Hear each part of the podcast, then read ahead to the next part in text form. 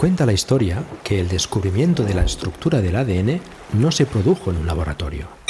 Realmente Watson y Crick pasaban más horas en un pub en Cambridge, de Eagle.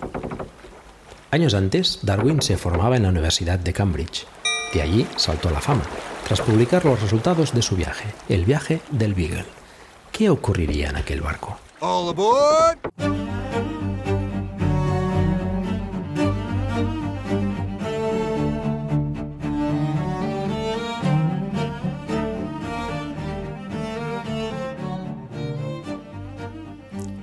Bienvenidos y bienvenidas a la Taberna del Beagle, un podcast en el que nos sentamos tranquilamente a hablar sobre nuestras inquietudes en la vida. Somos Carmela García, doctora en biología, y Pedro Sánchez, trabajador social, y en este capítulo 7 del mes de marzo de 2023 vamos a hablar de cómo usamos los antibióticos. Nos queda una silla en la mesa. ¿Te apuntas? Hola Pedro.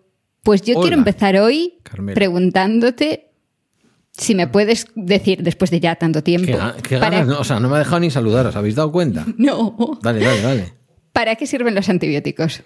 Los antibióticos sirven para mm, mm, acabar con las enfermedades que producen en los seres humanos y otros bichos las bacterias. Vale. Has sido ahí un poco tal porque has dicho para acabar con las enfermedades. Los antibióticos matan las bacterias. Sí, bueno, claro. No, acabar con las no enfermedades que producen las bacterias básicamente es o, o matan las bacterias o reducen suficientemente su vida como para que el cuerpo supere la enfermedad y ya está. Bueno, entiendo que matan.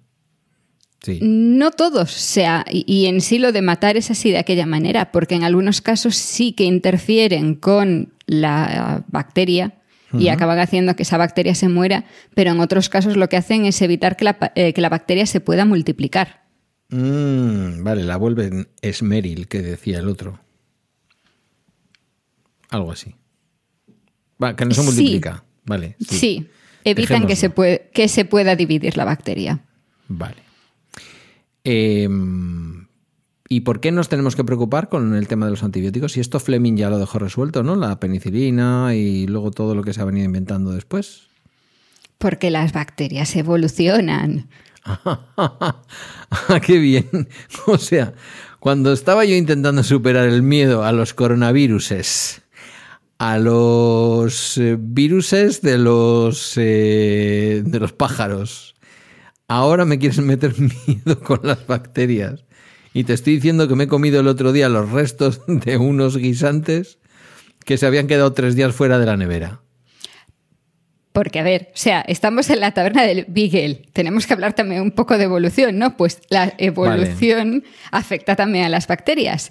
Y si les generas una presión externa, como puede ser la presencia de antibióticos, favoreces que se seleccionen bacterias que son resistentes a esos antibióticos. O sea que las bacterias también tienen cepas nuevas y estas cosas. Sí, muchas además. O sea, lo, lo que es aplicable en esta parte a los virus es aplicable a las bacterias. Sí, pero no, porque además tiene un extra, que es que el virus tiene que mutar para, para cambiar algo Sí. y luego eso se lo va pasando, digamos, a su descendencia, ¿no? Cuando el virus se multiplica, los nuevos virus aparecen con esa mutación que tenía el previo. Pero las bacterias, además de eso, no te va a gustar nada esto que te voy a contar, Dios mío. pueden pasarse la resistencia unas a otras. Entonces no solamente es su descendencia, Ah. sino que pueden intercambiar como cromos. Volvemos al comportamiento gregario que hablábamos el mes pasado de los hongos y que si los mm, zombies. O sea, que son pequeños zombies circulando por nuestro cuerpo diciéndose unos a otros, toma, toma de lo bueno, toma de lo bueno que con esto vamos a conseguir pasar del... ¿Cómo se llamaba aquel? ¿Cómo se llamaba el, el antibiótico por, por antonomasia que tomábamos durante años? La amoxicilina. Amoxicilina con el di- di- no sé qué se le echaba, una cosa. Se le echaba un porcentaje de algo. Se Am- le echa normalmente ácido con- clavulámico. Co- Es el clavulónico de ese. Clavulánico. Cla- Bueno, Sí. yo en mi recuerdo, en mi cabeza, era clavulónico. Ahora es clavulánico. Bueno, eso fue mi descubrimiento cuando Pero se eso dejó ya de es la versión avanzada, porque la amoxicilina de toda la vida hmm. se toma sola, que es lo que es el clamoxil. Ah, es, es, la marca que tú sitúas en tu cabeza. El clamoxil es la marca, efectivamente, pero yo cuando empecé, claro, cuando me dejaron de mandar clamoxil, yo tomo muy poco antibiótico en la vida, ¿eh? también te lo adelanto. Pero cuando me dejaron de mandar clamoxil, la vez y media que yo habré tomado clamoxil, me di cuenta que eh, ya era un genérico y que era el genérico con el ácido clavulánico, este que dices tú. Que es el genérico del Aumentine, que es la ah, marca que lleva las dos cosas. Vale, hubiera jurado que era el genérico del otro, que ya no me acuerdo cómo se llama. No, del, el clamoxil lleva solo amoxicilina. Vale, clamoxil, aumentine, son todas cosas que eh, entiendo que son las evoluciones a, la modernidad de, del bicho que descubrió Fleming. Y, alguna compañera de trabajo que seguro que no hemos hablado de ella. La amoxicilina sí es un derivado de la penicilina. Hmm. En el otro caso, el ácido clavulánico lo que hace es ya luchar contra las resistencias. Vale. Porque no es un antibiótico. Mucha... Se tiene siempre la idea de que lo que se está tomando es una mezcla de dos antibióticos, pero no es un antibiótico. Es un inhibidor de betalactamasas. Ya, ya lo hemos liado. O sea, con lo bonito que hubieras sido, que me hubieras dejado decir, es un ácido, no es un antibiótico, es un ácido. Es un inhibidor de la beta-lactamasas. Las beta-lactamasas, que son... beta-lactamasas. Las enzimas que generan las bacterias para acabar con las penicilinas. ¿Alguna relación con el ácido láctico? Muy remota. Muy remota, vale. Lo de lacta, ahí, hasta ahí llega. Vale, vale. Pero eso, o sea, ya se utiliza, eso ya se le añade para evitar posibles resistencias y en sí en teoría no se debería dar la mezcla si no hay ya una sospecha de que va por ahí la cosa. Pero, como bien sabes, es lo habitual. Te lo dan ya por defecto. Sí. Entre el episodio que, bueno, esto lo vamos a publicar como siempre, el primer jueves es, el primer jueves, ¿no? De cada mes, sí. Eh, madre mía, cómo hay que cuidar al abuelo para que se acuerde. eh, pero lo estamos grabando, vamos a ser transparentes, lo estamos grabando el día en que yo he escuchado, que ha sido el día en que se ha publicado, porque yo ya sabes que lo que tú publicas va directamente al momento. Eh, no he probado todavía el podcast que mm, has estado promocionando. Que pues ahora, como aquí no, no nos han contratado para promocionarlo, me lo puedes contar despacio si quieres, cómo se llama, y yo me lo pongo en el podcatcher. No, no, en serio, o sea, es Mentes Covalentes. Vale. Los presentadores son Hugo y Clara, dos chavales muy majos. Clara es especialista en neurociencia y Hugo es mm. químico. Y hacen una mezcla muy interesante porque se van intercalando, eh, eligen un tema y cada uno va explicando ese tema desde su punto de vista. Vale, o sea, mm, vamos a ver, me lo, me lo estoy poniendo en tiempo real, ¿eh? Mm, porque es que, claro, me pilla siempre conduciendo y luego se me olvida. Mentes covalentes, covalentes. Ya sabré luego por qué se llama así el podcast. Em, vale, ya está, ya me lo he agregado a Overcast. Em, digo que... ¿Por qué te estaba yo diciendo esto? Por algo Me estabas diciendo? que hoy hayas escuchado bacteriófagos y no sé cuál es la conexión entre el bacteriófagos que tú has escuchado hoy y los pues antibióticos. A ver, si te parece muy, a ver si te parece muy cogida por los pelos. Tenemos unos antibióticos que se van adaptando, porque aquí, claro, todos los bichos se adaptan. al, fin y al cabo, ¿qué es la evolución humana? Adaptación. Bueno, la evolución, perdón, de las especies. La evolución de, las especies, claro. Adaptación, básicamente adaptación. Entonces, tenemos por un lado a los mm, a los bichos, a, los em, lo diré, a los a lo que machan los antibióticos, los, las bacterias. Las bacterias. Tenemos a las bacterias que se adaptan para sobrevivir a una especie de gas sarín antibacterias que es el antibiótico. O sea, fíjate tú si tienen capacidad de evolución. Y tú nos has hablado en el episodio de la semana pasada, que yo he escuchado hoy, vaya, de cómo se adaptan los desgraciados, de, las desgraciadas, voy a decirlo en femenino, pero habrá machos y hembras, de las cotorras argentinas para copar nuestros árboles y nuestras plazas. No en Euskadi, pero sí por lo que veo en Madrid.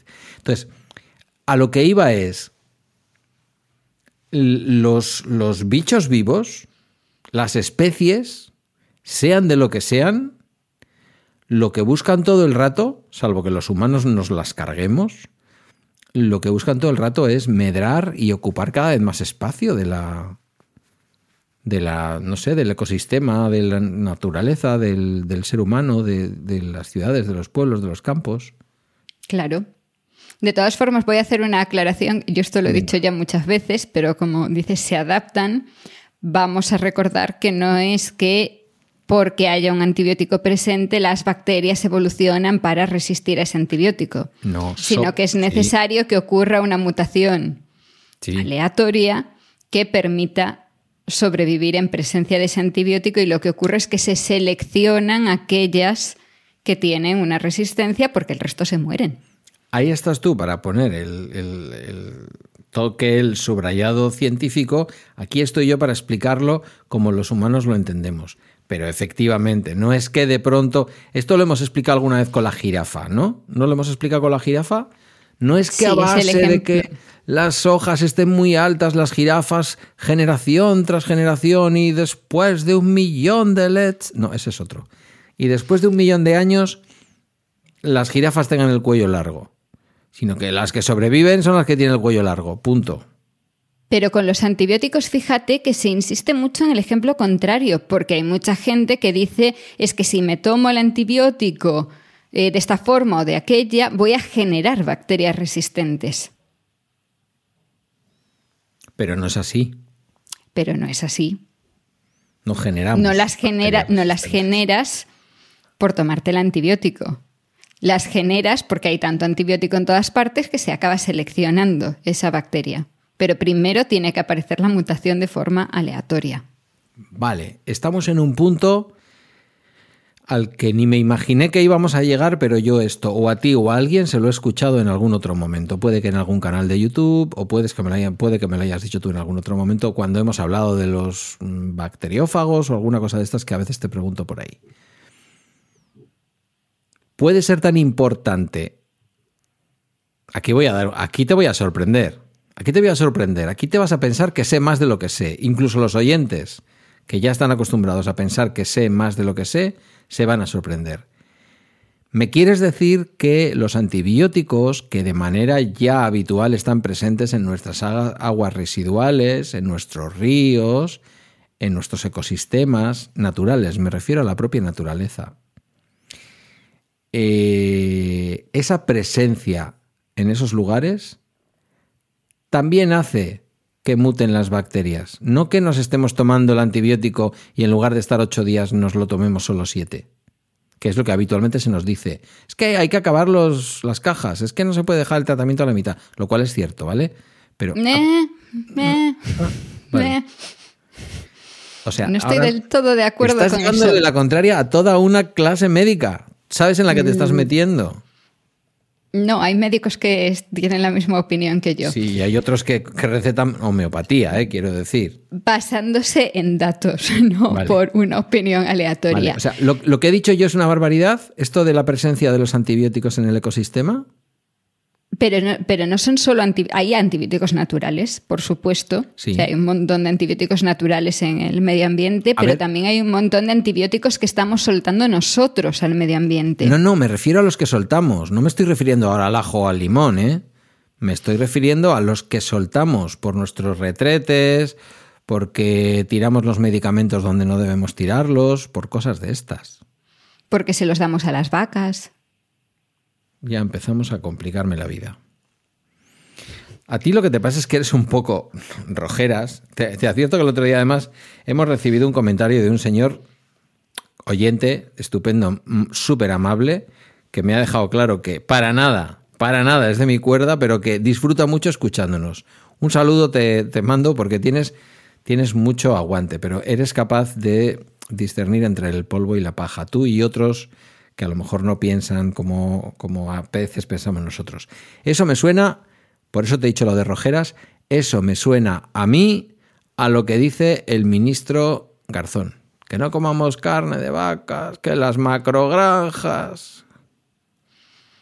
Pues es que eso tienes razón. O sea, no hay ideología solo, también hay ciencia detrás de esto. Es que tampoco veo la ideología en comer menos carne de vaca. Lo siento, no sé, no sé dónde está la conexión supuestamente de, de ideología. Y el mm, tema, o sea, hay muchas razones para, para estar en contra de macrogranjas. En este caso, en el que del tema del que estamos Sí. hablando, cuando tienes muchas vacas juntas y una vaca tiene una infección, Sí. además de darle antibiótico a la vaca que tiene la infección, se le da antibiótico profiláctico a vacas que están en su entorno Vale. Entiendo. para evitar que se propague esa infección. Además, si tienes a las vacas muy juntas en muy poco espacio, es más fácil que tengan infecciones. Entonces, aunque solo le des el antibiótico a la vaca afectada, vas a tenerlo de forma mucho más frecuente. Al punto de que estamos hablando de toneladas y toneladas de antibióticos al año que se utilizan en ganadería.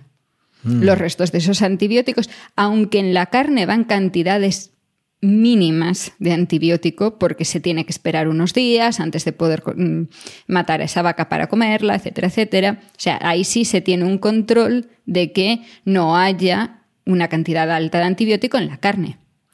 Pero los antibióticos que sobran al final van al medio ambiente. Y ahí sí pueden surgir muchas resistencias también. Igual que nosotros eliminamos parte de los antibióticos. A ver si me he enterado. Entonces, eh, si analizáramos los purines de una granja de vacas, encontraríamos antibióticos en un porcentaje importante. Sí.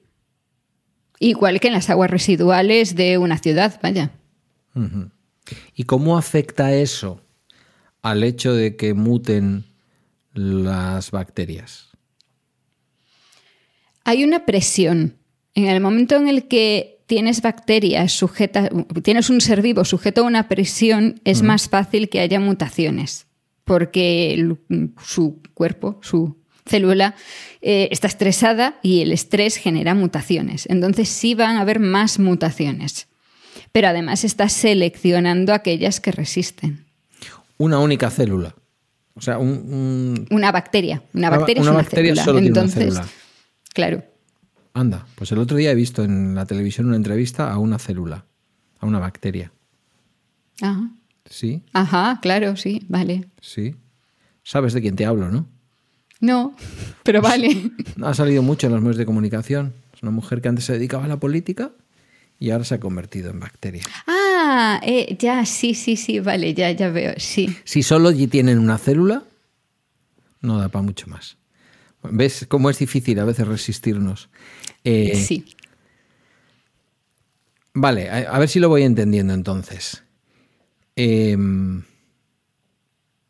Hacemos algo entonces, si no me quiero poner ecologista, ¿vale? Pero es que ayer he estado escuchando un programa muy chulo, un- no es un podcast, es un programa de radio, pero yo lo escucho en podcast de Radio Nacional que se llama Radiogramas. Estaba Juancho López Uralde, la directora de Greenpeace y el director de WWF. Programa muy interesante. Además hablaban de esto, de que la política, sobre todo los dos de los de, Greenpeace y de WWF, eh, decían que la política y la ideología política no deberían de mezclarse con, con el pensamiento ecológico, ¿no? que debería de ser propio de todas las ideologías.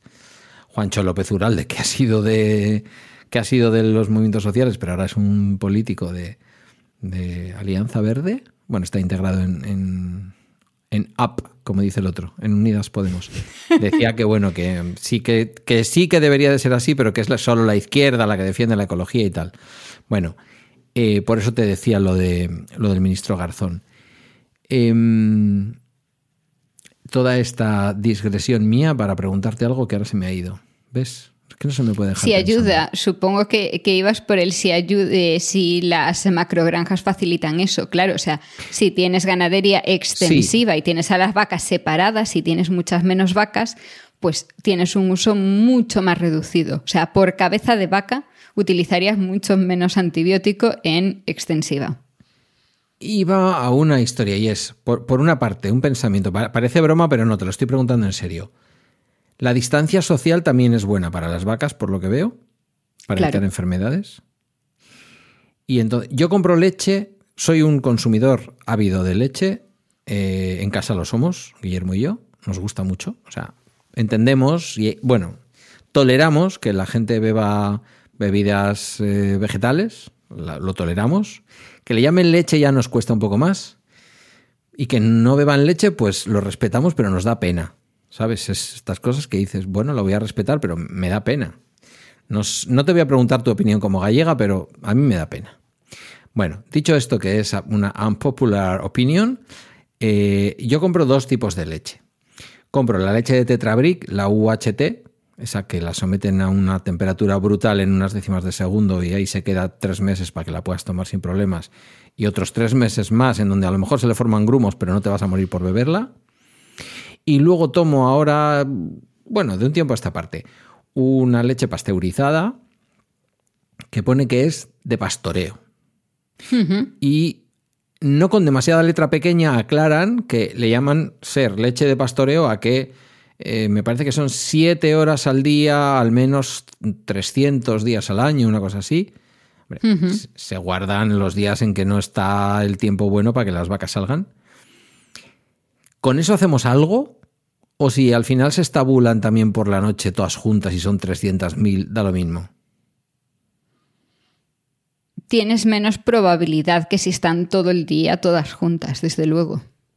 Vale, o sea, podría ayudar a esto, aparte de que las vacas vivan un poquito mejor mientras que están siendo eh, atracadas por su leche con las maquinitas estas que le saca la leche. Claro, otra cosa es que ahí tendríamos que hablar igual que con la carne, que reducir el consumo un poco, pues puede ayudar también a tener menos vacas eh, en esa situación. Pero tampoco voy a ser yo la que diga mm, hablar de nada de reducir el consumo de leche, porque en esta casa también se consume mucha leche, toda de pastoreo, eso sí. Toda Galicia calidad. Además vosotros Galicia calidad. Yo la que tomo UHT la tomo porque es, lo voy a decir que no pasa nada, es la leche de Eroski. La que se consume en el País Vasco, no puedo dar fe de las demás, ¿vale? La que se consume aquí la venden como leche de aquí, de, mm, bueno, criada aquí y que no sale de Euskadi, quiero decir. Fue un cambio que hizo Eroski en un momento dado sobre su leche de marca blanca, también la subió de precio, y el sabor de la leche cambió radicalmente. Y yo creo que con el sabor la calidad. Bueno, no lo sé.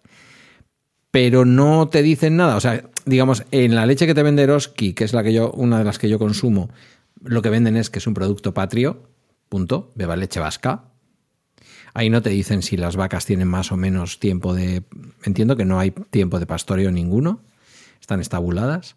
Y la otra que bebo, que es de otro supermercado, otra gran superficie, la superficie más gran superficie de toda, de toda Europa, que es alemana, em, es así. Esa dice que es de pastoreo, que el origen es España y, que, bueno, el pastoreo son honestos. El pastoreo es no me acuerdo si ponen siete u ocho horas diarias fuera del... También ahí hay, hay, un tema y es que para que puedan poner que es de pastoreo tienen que tener controlado eso.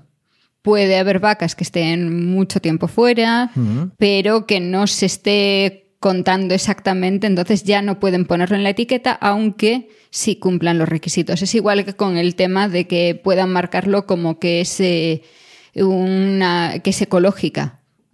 puede ser ecológica, pero no llevar el sello porque no han certificado que lo sea. Vale, eh, explícame lo primero, es decir, ¿alguien en el momento actual en el que cualquier oportunidad competitiva para venderte un producto, en este caso la leche de vaca, mm, va a aprovechar para decirte que es mejor que la otra por algo, tiene a la leche, a la vaca fuera de los establos y, no lo contabiliza ni nadie que lo controle? Es muy difícil porque al final tienes que, tienes que asegurarlo a lo largo de todo el año.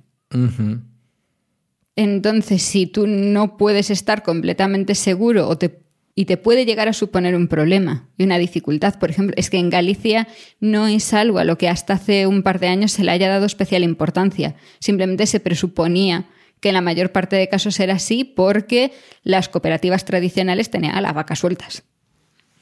Y ya estaba. Entonces es algo relativamente reciente que se esté destacando que es de pastoreo. Sin que nos hayan pagado. Eh, la leche de pastoreo que tú consumes, que seguro que es de origen gallego, ¿cuál es? ¿Dices? No hay, mm, hay varias. No hay una única marca. O sea, ahí sí, sí me ¿Pero suelen ser gallegas en tu caso? Sí, siempre. Mm. ¿Se consiguen bien? No, en suelen. Sí. Vale, vale. ¿En grandes superficies o tienes que ir a tiendas específicas? En grandes superficies. Joder, qué suerte. Luego me das marcas, porfa. Luego te doy marcas. Em, de entre toda la interrelación que tenemos con los antibióticos y el mundo de la ganadería como una actividad humana con la que obtenemos carne, leche y este tipo de cosas, eh, ¿la vaca sería un animal clave o también los pollos o también el cerdo? Toda, eh, todo. Todos. Se suele centrar más en las vacas porque es en lo que es más fácil intervenir y si hay una diferencia grande entre eh, dentro fuera, pero también pasa con los pollos, también ahí hay una diferencia muy grande y, ahí sí, o sea, la mayor parte de los pollos están encerrados, punto. O sea, es muy raro el caso en el que no están en un sitio cerrado y por lo tanto, en cuanto están en un sitio cerrado, sí se utilizan bastantes eh, antibióticos, igual que se utilizan otras cosas. No es el único problema que tienen. Eh, el equivalente. Y en el caso de los cerdos es distinto porque, o sea, ahí también lo normal es tenerlos encerrados. El equivalente te iba a preguntar a la leche de pastoreo, es decir, que al menos durante un tiempo están en libertad o semi-libertad y comen pasto libremente, en el asunto de los huevos sería lo que llamamos huevos camperos. Uf. No. No sé cómo están en estos momentos los nombres. Sabes eh, que serían los que llevan el cero. Los que llevan el cero. Porque los que están en el suelo son los del uno, creo. Claro. Pero suelo no quiere decir al aire libre. Suelo quiere decir todos metidos ahí. Mm, y cada día pasa el trabajador retirando a todos los que han muerto, que están allí en medio de todos los demás. Pero ojo, en estos, en estos momentos eh, los huevos de clase cero son un problema. Porque en estos momentos los pollos deberían ser todos, o sea, los huevos deberían ser todos de clase 1, porque no se debería tener, eh, dada la situación de gripe aviar, a ningún animal, a ningún ave fuera. en la mayor parte del ah, país. Vale, vale, vale, vale, vale. Este entonces es otra derivada. Es decir, a tope. no siempre lo que nos puede estar preocupando por una parte y que podemos estar considerando que es lo mejor tenerlos fuera, pues a lo mejor no siempre es lo mejor. Hay que valorarlo en cada situación. Por el contacto que pueden tener con especies salvajes que, que estén transmitiendo la gripe aviar. Claro. Mm. Vale, visto. Eh, esto no lo había pensado yo nunca. O sea, siempre había pensado que el pollo que está, o la gallina, vamos a ser coherentes, que los pollos mm, por sí mismos, por lo que sea, no ponen huevos. Las gallinas ponedoras en libertad, si hay gripe aviar, tienen que estar dentro. Claro. Y ahora estamos en fase activa de gripe aviar. No sé en estos momentos qué, regulación hay, pero el año pasado sí se llegó a dar orden en si no fue en toda España, en gran parte de España, de que todos los animales tenían que estar bajo techo para evitar el contacto con, con otras aves. Vale. Eh, bueno, ya hemos estado hablando un poco de para qué sirven los antibióticos, todo lo demás, pero eh, cuando Fleming se... De esto tú y yo ya medio hemos hablado, ya me has dicho que no es exactamente cómo se contó la historia, pero Fleming y algún equipo de investigadoras que habría detrás del que nunca sabremos su nombre, o sí, tú lo conocerás, pero la mayor parte del público pensará que fue solo Fleming, él solo y además un tío, eh, se le posa allí una especie de penicilum, una especie no, se le posa un penicilum y le mata un montón de bichos. Vale. Ya sabemos de dónde lo sacó Fleming. ¿De dónde sacamos nosotros tanto antibiótico? Síntesis en la mayor parte de los casos. O sea, esto Madre se mía. puede generar. Está todo ya cocaína. La mayor parte de los antibióticos que utilizamos en la actualidad son derivados. Hay algunos que son totalmente artificiales, pero la mayoría son eh, modificaciones de sustancias naturales, que hay que generarlas a gran escala, pero vamos. Las sustancias naturales, No es- si, si estuviéramos sacándolo de sustancias naturales, ¿qué habría que hacer para obtener penicilum? Cultivarlo. Cultivarlo. Y de Sí, manera natural claro. eso, si no lo cultivas, ¿dónde sale? ¿Qué tienes que dejar? mo. ¿Qué- es lo que te iba a decir. un- ¿Qué tienes que dejar podrir para que salga? Pues prácticamente cualquier cosa sale con mucha facilidad. O sea, lo que, lo que sale, eso verdecito que sale en la mayor parte de los casos es penicilum. Es- no necesariamente, pero, pero podría ser, sí. El, el aspecto que tienes es, es el del típico mm, moho que podemos ver encima de una fruta. En un queso, mejor, ¿no? También. En una fruta igual tiramos la fruta, en el queso igual nos lo podemos hasta comer. En, un- Sí. en una carne sal corriendo. Tienes un problema, Houston, Mejor. si la carne está verde. Entonces, ahora mismo sale todo de laboratorios. Sí. Vale. De fábricas más que de laboratorios. De fábricas. Pero bueno. Bueno, sí, claro. Los Hombre, cuando se hace a gran Sí, sí, escala ya no vale. lo consideras un laboratorio. Sí, laboratorio me refería a ese concepto laboratorio que no es el tuyo. Si no, no vas por ahí por el campo a recogerlo, no. O sea, Vale. Eh, en esta especie de escaleta medio guion, medio escaleta que tú me has puesto por aquí, me has puesto dos palabras que no voy a repetir. O sea, tú di qué es eso, porque yo me suena a un primer ministro mm, pakistaní y a la parte de delante de un barco. pran y proa. Correcto. El primer ministro pakistaní sería Pran y la parte delante del barco sería la proa. A ver, el PRAN, Pran. es el plan, plan Nacional de Resistencia a Antibióticos. ¿Y entonces por qué le han puesto las letras cambiadas? Pero que sí, porque queda bonito. Bueno, Yo que vale. sé. Y eso, o sea, es algo, o sea, estamos hablando de España y es nuestro plan para reducir el riesgo de selección y, y que, y que haya más y más resistencias a lo largo del tiempo. Está saliendo regular, vamos a decirlo así. Porque claro, la idea es que a largo plazo el uso de antibióticos sea sostenible y no tengamos tantas resistencias que ya no sirvan para nada. Y del PRAN sale el PROA. Eh, no somos la leche poniendo siglas a las cosas, que es el Programa de Optimización de Uso de Antimicrobianos. No solo de antibióticos en este caso, sino de antimicrobianos en general, que son supuestamente, muy entre comillas el supuestamente, las normas que rigen la certificación por la que em, todos los centros de salud, los hospitales, todo el mundo Sí. eh, regula cómo se están utilizando los antimicrobianos, entre ellos los antibióticos. ¿Qué La forma, otros- digamos, la, sí. la- la cosa así bien escrita, lo que son las normas, se han publicado hace muy poquito.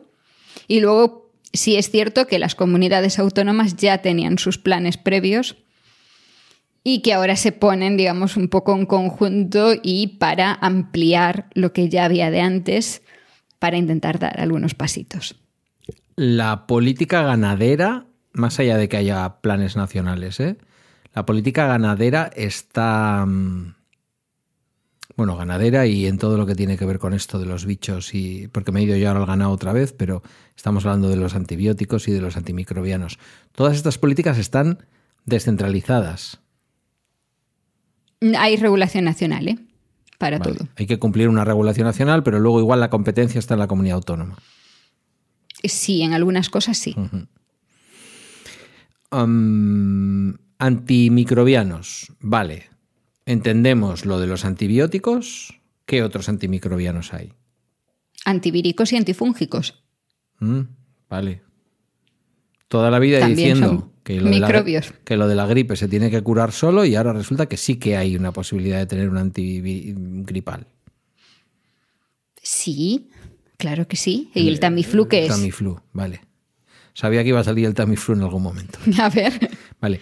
Con, con- con esos, eh, con esos eh, medicamentos antimicrobianos, no solo antibióticos, también estamos con los mismos problemas.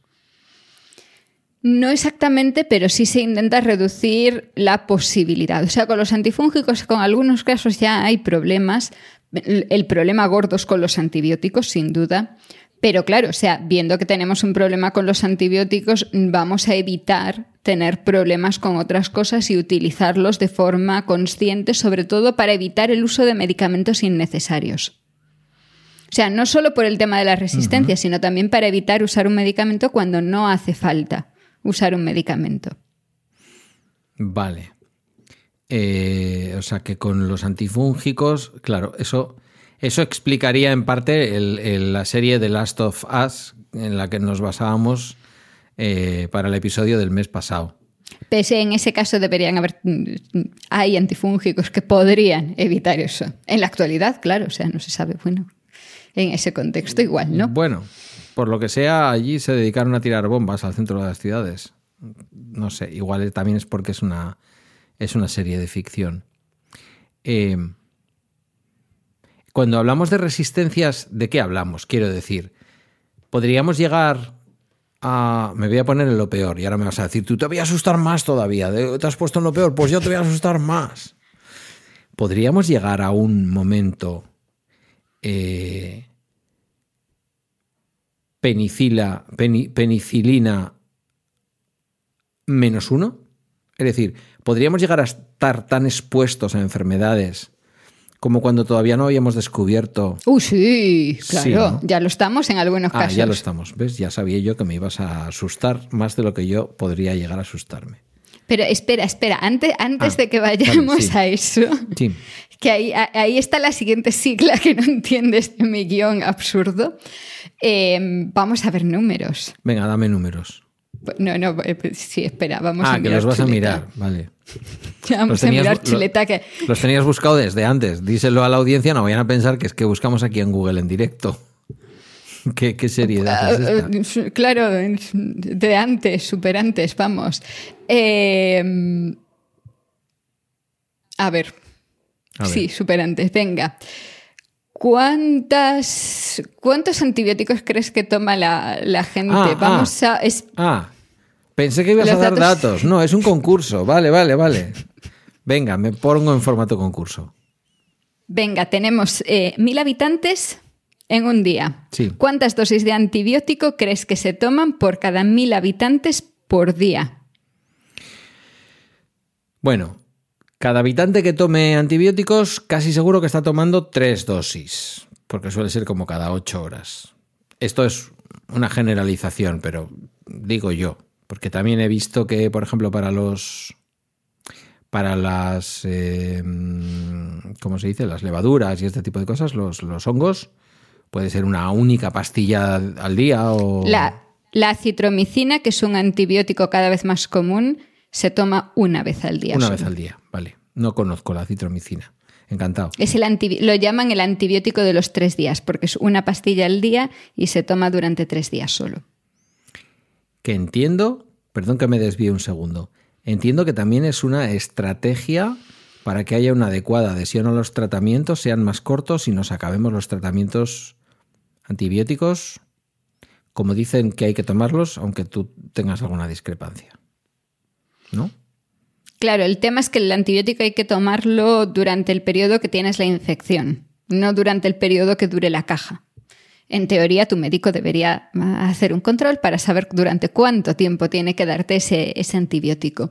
En este caso, eh, sí, o sea, obviamente, es que sea una única pastilla y sea tres días y solo tengas que tomarte tres pastillas, eh, facilita la adhesión al tratamiento.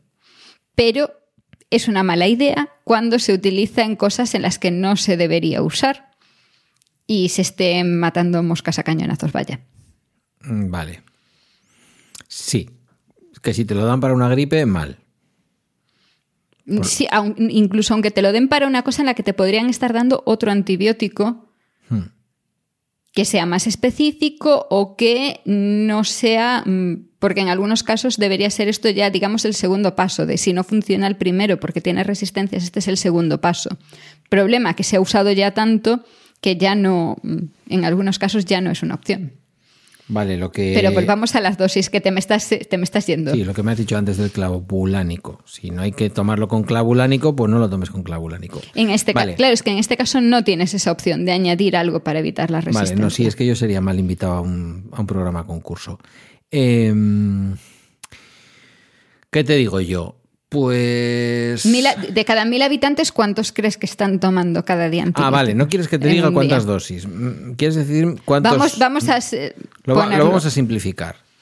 Eh, hombre, no quiero ser exagerado. Porque claro, me lo pones de una manera que digo 980. No, eso no. Eh, 120, No, no tantos. vale. Por Dios, no. 35. Te sigues pasando. Ah, bueno, pues tampoco es tanto. Em, Durante toda la. O sea, a lo la- no, es en un día concreto. O sea, tú piensas que de cada mil habitantes en un único día. o sea, es, es lo que pasa ¿Cuántas cada día del año de nuestra Cada vida día de- del mundo. Sí. De los 8.000 millones de habitantes del planeta Tierra. Bueno, ahí habrá quien no llegue ni a poder tomarse un antibiótico. Pero vamos a dejarlo ahí. Y Em, eh, estamos hablando de España. Ah, de España. Vale. 15. Ahí te quedas corto. 20. Depende del año. Ya empezamos. O sea. Eh, por favor, eh, producción, ¿me pueden poner una presentadora del programa, ya que es un concurso, que no sea gallega, porfa? A ver, ahora te voy a, te voy a dar los datos Depende por del año, año. me dices. O sea, pues me, estarás hablando de un en año en el- concreto, Jolines. No te he dicho en qué año, claro. Claro, ¿ves? Es que es, no que, das es pistas. que los datos de ahora no los tenemos en tiempo real. Lo que tenemos es la evolución en los últimos años desde que se están anotando estas cosas a nivel nacional. Si, Entonces, si algo hemos aprendido tú y yo haciendo cuarentena es que lo de los datos ya, Vas con calma, ya sí, sí. eso. Pero tú, por ejemplo, ¿qué, espera, ¿qué uso esperarías en torno a la pandemia? ¿De antibióticos? ¿Qué crees? ¿Que en, dos- en 2020, a finales de 2020, durante 2020, se usaron más o menos que en 2019 y más o menos que en 2021? Pues lo mismo se le fue la cabeza a un montón de médicos y a un montón de pacientes y con el tema del COVID empezaron a mandar antibióticos por si era bueno para la pandemia. No, se tomaron menos. se tomaron menos. Mira, Vale. E- Era, lo, Em, era mi primera opción, ¿eh? Que hubiéramos tomado menos antibióticos porque también nos hemos hecho menos operaciones y en general hemos tenido menos asistencia médica.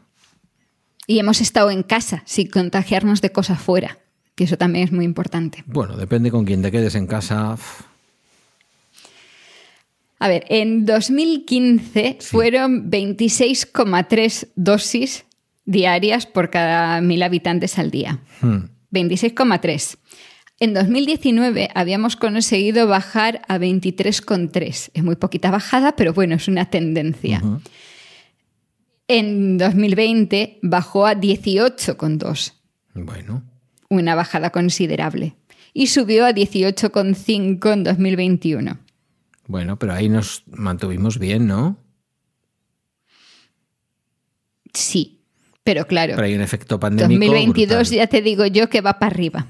Sí, quiero decir. Sin, ver- sin que haya datos, va para arriba otra ver, vez.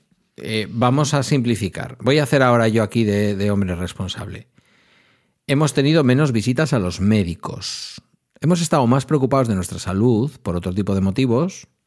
Nos han preocupado mucho cada vez que nos infectábamos de alguna eh, infección respiratoria, a ver si va a ser COVID, tal, pero hemos ido menos a los médicos. Dado que el antibiótico Ahora me dirás tú, bueno, según, dado que el antibiótico requiere sí o sí receta médica y que la, los, las, eh, como siempre digo yo, las eh, farmacias, los dispensarios de farmacia, oficinas, que no me salía, de farmacia en España, con su estricta regulación, no va a haber un farmacéutico que te dé un antibiótico sin una receta, o al menos una promesa cierta de receta. Vale, te conozco, eres vecino y sé que vas mañana al médico a que te dé el antibiótico, que además te lo viene recetando. Vale. Pero de, norma- de normal, un, un- un farmacéutico no te va a dar un antibiótico sin receta.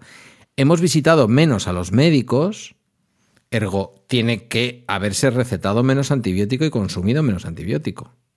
Aunque solo sea por eso. ¿No? Vale. Entonces ahí viene. Es, te voy a, es una hipótesis, no me a- digas que como hipótesis de trabajo no está bien, ¿eh? No, no, sí, eh, es totalmente, o sea, es en la línea en la que yo me inclino. Eh, como se ha ido menos, ha habido- sí ha habido también men- menos contagios de, porque hemos tenido mucho más cuidado, mucha más higiene que se ha ido perdiendo Ah, bueno, luego. pero inicialmente hemos tenido mucha más higiene, eso evita eh, esa clase de contagios. Se han Fíjate. evitado muchos contagios bacterianos en, en los colegios y en las guarderías. Entonces eso reduce mucho el, el uso de antibióticos. Mira, mírame a mí, Pero bueno, que de fregar cebollas recién traídas de la compra, ¿te acuerdas? Que hubo que ponerlas al Sí, sol. me acuerdo, me acuerdo. Que no, no fueron tan malos días, te diré, ¿eh? no fueron tan malos. Lo pasamos bien. A comerme unos guisantes que llevaban hechos dos días y que no los había metido en la nevera, por lo que sea. Bueno. ¿Qué? Te iba a decir, Dime. tú decías la receta, hace falta una receta Sí. para, tener un anti- para Sí. comprar un antibiótico. En muy pocos casos, o sea, lo que tú dices de te la darán, bueno, a ver, podría ser, por ejemplo, si tuvieses que ampliar un tratamiento, que te hayan dado una caja, tengas que ir a por la siguiente caja. Eh, pero es raro. Hay muy pocas circunstancias en las que en teoría te lo puedan eh, dar incluso con esa promesa, porque la promesa de qué? Porque si es una infección nueva, primero tendrán que decidir qué antibiótico te dan O sea, es más- y si lo necesitas. Es más fácil que tu farmacéutico te adelante un ansiolítico con todo lo que eso supone sí. a que, que te adelante un antibiótico. sí, porque en ese caso puede ser un tratamiento con el que estás de forma más continua. Un antibiótico tiene, un eh, tiene una duración limitada el tratamiento. Vale, vale, vale.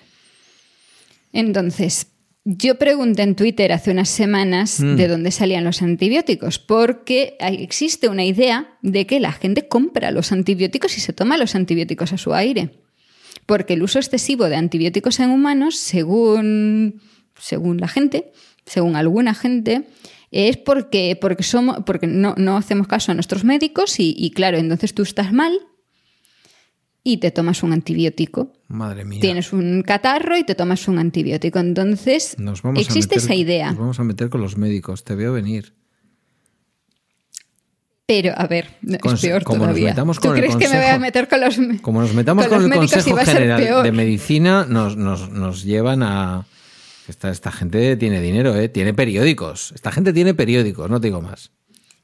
El caso es que cuando yo pregunté, y ahora habrá mucha gente que dirá que no, pero es que no todo el mundo. Ya, vale. Pero resulta que la mayor parte de gente se toma los antibióticos cuando se los da su médico. Hmm. A veces sobran, no tengo muy claro por qué, pero a veces sobran antibióticos y en algunas circunstancias la gente se los toma después porque le han sobrado. Y ahí sí tengo que decir que si sobran por una razón que desconozco antibióticos, porque un médico te puede dar el, casi cualquier antibiótico con las pastillas justas que te tienes que tomar, pero si sobran, Hay muchos deberías formatos, llevarlos entonces. a una farmacia. Sí. Vale, vale. Para las marcas eh, comerciales tradicionales hay menos mm, variación, pero para la- los genéricos hay múltiples presentaciones de forma que se puede ajustar bastante bien. Vale.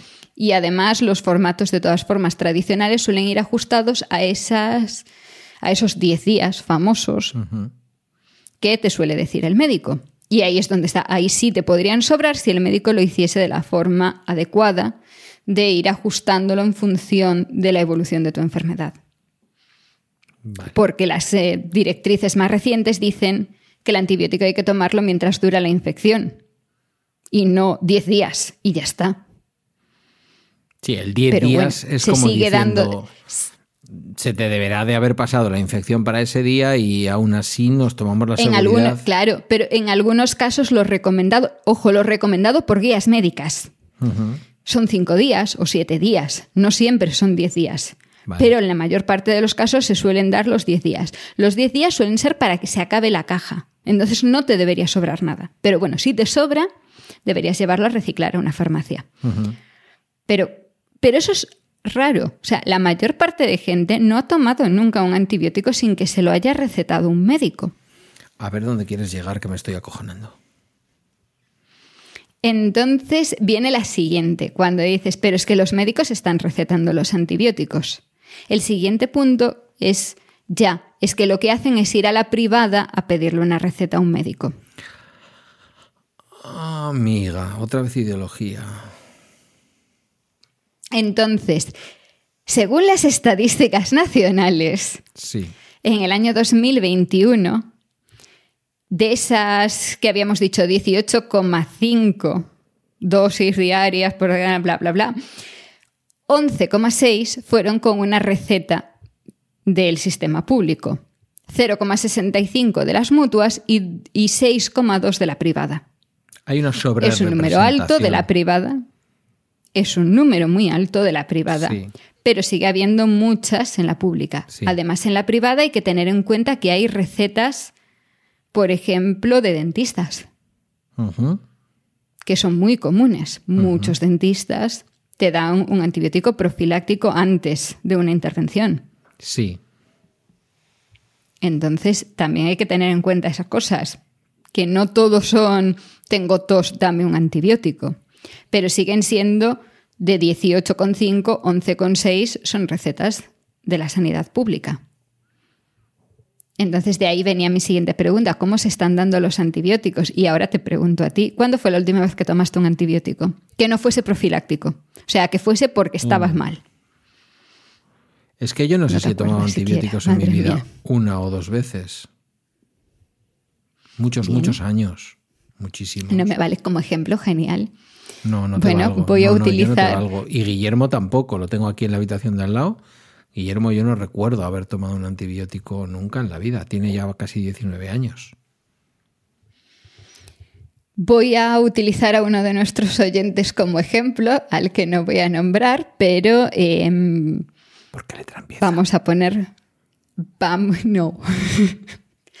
vamos a decir que hay una infección respiratoria. Em, después de un par de días con muchos mocos y tos, se va al médico, Hmm. hace una exploración,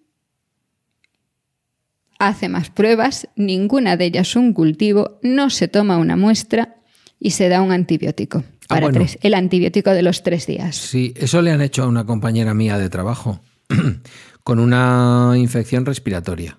Que he preguntado hoy por ella y he dicho, ¿qué tal está? Mm. Me han dicho, en casa con antibióticos. Y he dicho, pues sí que se ha complicado el tema. ¿Me quieres decir que le han mandado antibióticos y a lo mejor lo que tiene es un virus? No le han hecho ninguna prueba que determine, ya no si es un virus o una bacteria. Hay síntomas, si es cierto que con una exploración adecuada hay síntomas que indican y que apuntan hacia un- una infección bacteriana o una infección vírica. Pero claro, lo ideal, si queremos reducir al máximo el uso, sería comprobar qué es lo que se tiene. Si la situación es muy grave, se puede dar un antibiótico de amplio espectro, Hmm. inicialmente para no esperar, o sea, no vamos a esperar y para cuando vayamos a dar el antibiótico que sea demasiado tarde, pero en muchos casos sí se podría esperar. Pasa, por ejemplo, vamos a salirnos de la, de la infección respiratoria, te voy a dar el ejemplo de las infecciones de orina. Sí, eso no en una pensando. infección de orina, ¿cuál es el protocolo habitual? Primero se da el, el antibiótico y si no funciona o si se repite la infección al cabo de un tiempo, entonces se hace un cultivo. Pero de entrada se suele dar uno sin ningún sin ninguna prueba de qué es lo que va a funcionar o lo que no va a funcionar. ¿Qué pasa? Que ese antibiótico de amplio espectro, a lo mejor la bacteria que tienes, si es que tienes una bacteria, es resistente. Entonces, según las guías, y ojo, según la guía de la Comunidad de Madrid, que tanto criticamos en temas de sanidad, siempre que sea posible hay que tomar una muestra, incluso aunque se vaya a dar un antibiótico de forma empírica. Empírica mm, cristiano, quiere decir, si lo damos así a ojo por los síntomas, se debería de todas formas tomar una muestra para confirmar microbiológicamente que se tiene una bacteria y que ese antibiótico va a ser efectivo contra esa bacteria. Hay que dar el antibiótico el periodo más corto que vaya a ser efectivo y cambiarlo siempre que sea necesario, en caso de que las pruebas indiquen que hay que cambiarlo. O que se pueda limitar, porque has dado uno de amplio espectro, pero cuando sabes qué bacteria es, puedes decir, en lugar de estar con un amplio espectro, vamos a cambiar a otra cosa. También eso depende de la duración y de, de muchas cosas. Y limitar el uso profiláctico. O sea, eso de tómate el antibiótico una semana antes de que te quite una muela, habría que limitarlo también. O antes de ir a una operación, cualquiera, porque también es habitual cuando una operación es programada que te den antibióticos preventivamente para evitar que te eh, infectes de una bacteria en el hospital. Que tiene su tema también. O sea, estamos ya asumiendo que si no te infectarías en el hospital. Es que... Que es muy común, por otra parte. Es lo que te iba a decir. Tengo la sensación de que la mayor parte de las situaciones verdaderamente víricas que yo recuerdo, no mías en mi vida, yo no he tenido ingresos hospitalarios, es una cosa que no he vivido. Pero yo montones de veces he escuchado lo de me he pillado un, me he pillado un bicho de estos en, en el hospital. Bueno, en esta casa el coronavirus entró de un centro de salud, así que... Claro, pero bueno, es que los hospitales, tal y como los tenemos ahora mismo, en menor medida, mira, el hospital de Basurto en Bilbao, que yo siempre lo describo como un montón de pequeños edificios así como de estilo inglés, con sus parquecitos en medio y ninguno de más de dos o tres alturas. Pero lo demás lo que tenemos son unas torres brutales con gente estabulada recibiendo atención médica, que seguramente es la forma más eficiente. No nos vamos a meter ahora con el sistema hospitalario, faltaría más. Pero claro, eso es un riesgo. Muchas de las infecciones vienen por, los tubos. Voy a generalizar ahí, por, el de la respiración, por el catéter, oh, por el... Por las cosas que van por tubos. Por las cosas que van por Mucho tubos. Más, que no están bien limpios. Que, Claro, porque no es cuestión de estar bien limpios, es cuestión de que no puedes asegurar una esterilidad total y en cuanto esa persona tiene un sistema inmune un poco comprometido, que lo va a tener si está ingresado en un hospital, pues facilitas mucho que haya, que haya una infección. Y claro, el problema es que de las infecciones hospitalarias muchas son resistentes a antibióticos porque has seleccionado un hospital en el que ya estás dando muchos antibióticos el bicho que ha aguantado por ahí y se, y se sigue multiplicando va a ser resistente. Eh, si no, ya se lo habrían cargado. Yo me estoy imaginando ahí un, un bicho hospitalario, pues como ese amigo que sale todos los días de lunes a sábado y al que un día quieres emborrachar. Es imposible que le emborraches. O sea, es su estado natural. Pues mira, uno de los problemas Ahí tienes que eh, una de las bacterias que aparecen en infecciones hospitalarias es Acinetobacter baumani, que es la A de ese escape que me preguntabas tú antes. Eh, es que ha puesto aquí escape y digo yo, nos vamos a ir al nos vamos a ir al anarquismo del SCA de, Vallecas y Euskadi, que también hay alguno que ya hemos llegado a la conclusión de que efectivamente es vasco. Escape, el grupo Escape, este que, los viejos del lugar conocemos. Pero no, ella lo ha escrito como E-S-K-A-P-E. -E. Sí. La K tiene algún significado pues porque si hubieras querido poner escape de normal hubieras puesto una C. No, son las iniciales de las bacterias que se consideran un problema de resistencia. Hay más, no son las únicas, en sí no está en esa lista, pero E. coli es uno de los principales problemas con resistencias a antibióticos que tenemos, Escherichia coli. Hay un montón de, de colis que tienen ya resistencia a antibióticos y la gente se muere por infecciones con E. coli porque no hay antibióticos, pero estas digamos que son la mm, selección de las que son problemas gordos y dan problemas gordos. Entonces la E es Enterococcus faecium, oh. la S es Staphylococcus aureus, hmm. la K es Klebsiella pneumonia, la A es Acinetobacter baumani, la P es Pseudomonas aeruginosa y la última es Enterobacter, todas las Enterobacter. Esto de escape era porque tú te lo estudiabas así, ¿no? Esto se ha llamado, o sea, no, es cosa mía, ¿eh? esto, ah, esto está súper estable. La, OMS lo llama escape. Vale, vale, vale. Digo, igual es una norma Porque además queda muy bien, porque son, porque son las bacterias que escapan Escape. Claro, a los antibióticos. Claro, porque además en castellano y en inglés por lo menos da el juego. Sí, claro. Vale. Mm. Todas son problemas muy gordos y como ves ahí tienes, por ejemplo, con el propio nombre, Klebsiella pneumoniae. Ya, neumonía. Ya te hace pensar que, claro. Produce neumonía. Vale. En las otras, pues son muchas infecciones en la piel, infecciones respiratorias, infecciones gastrointestinales, tienes de todo. Antes hablabas de el tratamiento de las infecciones de orina y yo me acuerdo, me acuerdo del, bueno del tío Mundo, el, tío de Teresa, del tío abuelo de mi hijo, que el hombre pues se pegó toda su vida en una silla de ruedas por, por una enfermedad degenerativa y tal. Y lógicamente el estar todo el rato sentado en una silla de ruedas, pues por lo que supone para la vejiga y para muchas cosas, a él le producía muchas eh, infecciones de orina. Y lo que has descrito antes es exactamente lo que yo he visto en su vida, pues un mes, al mes siguiente otra vez, al mes siguiente otra vez. Es decir, primero era el, el que hemos dicho antes, el que lleva ácido clavulónico, no, el otro. Eh, el clamoxil. El clamoxil. Primero clamoxil. Entra al hospital y vamos a hacerle un cultivo, pero venga, clamoxil de entrada. Y luego efectivamente un cultivo y es exactamente esta bacteria. Pues para esta bacteria esto. Y así. Claro, el problema es que ahora ya no llega con hacer eso, porque es, esta bacteria y entonces hacemos un eh, antibiograma y vemos que esa bacteria resiste a cuatro antibióticos o a ocho. Toma ya. Y a veces resiste a todos los que has probado. ¿Y entonces? Y entonces tienes un problema. Te puede hacer pupita, ¿no? Hay. En muchos casos todavía hay, digamos, un antibiótico de último recurso, que no son las baterías que se suelen probar de antibióticos, pero que si resiste a todo eso vamos a probar con esto otro, que es una opción, y en otros casos, pues eh, ya no hay antibiótico. Lejía por vía oral tampoco aquí, ¿no? Por lo que sea. No. No.